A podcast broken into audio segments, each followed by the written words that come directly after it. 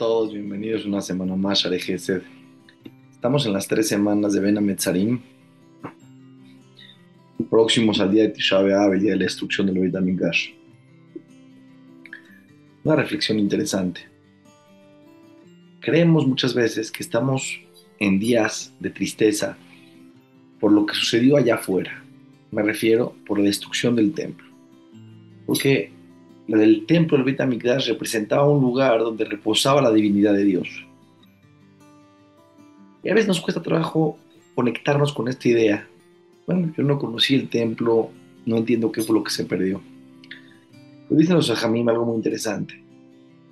No te confundas. Lo que pasa allá afuera es una manifestación de lo que pasa adentro. El Beit HaMikdash, dice el Nefesh Haim, representa el corazón de la persona esto que se destruyó el Betamigdash es una manifestación que algo pasó adentro de nuestro corazón.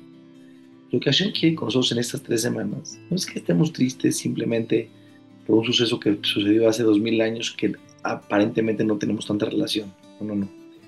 Hashem te quiere despertar a que tú entiendas que si esto se, se manifestó afuera es porque algo nos pasó en el corazón. ¿Qué nos pasó en el corazón?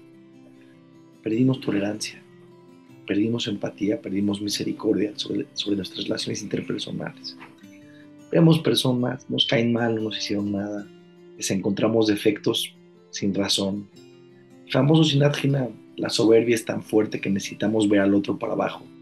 Sí, sí, no noble que hablaste mal de nadie, ni que le dijiste, simplemente lo ves y eres despreciativo en tus pensamientos a los demás.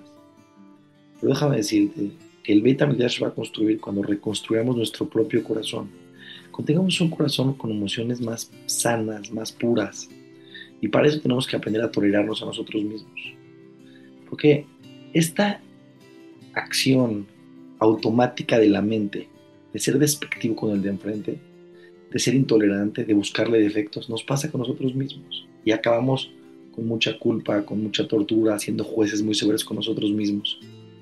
Si tú no tienes tolerancia a tus partes impuras, a tus partes que no te gustan, todos tenemos Yetzera, tú Yetzera. En el mundo no existe un ser humano, desde que existió el mundo hasta que va a acabar el mundo, que no tenga partes buenas, partes malas, partes puras, partes impuras, impulsos positivos e impulsos negativos, porque el humano es así, así lo creó Dios.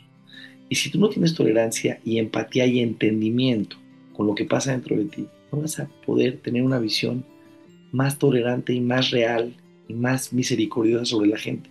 Imagínate qué bonito que veas a una persona y en vez de encontrarle defectos, le veas virtudes.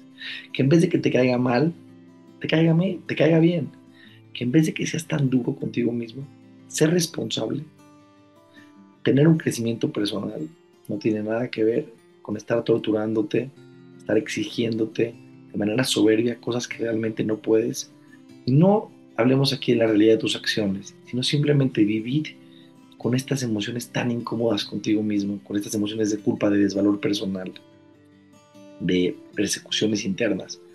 Dios quiere que reconstruyamos nuestro corazón, que tengamos armonía, armonía interna en nuestro corazón, que podamos tener shalom también con la gente allá afuera. Lo que haces para adentro, haces para afuera. Que sean tres semanas de reflexión, que podamos ver la reconstrucción del Beit HaMikdash, que va a ser una manifestación de la reconstrucción de nuestro corazón todas las a todos ustedes. Nos vemos la semana.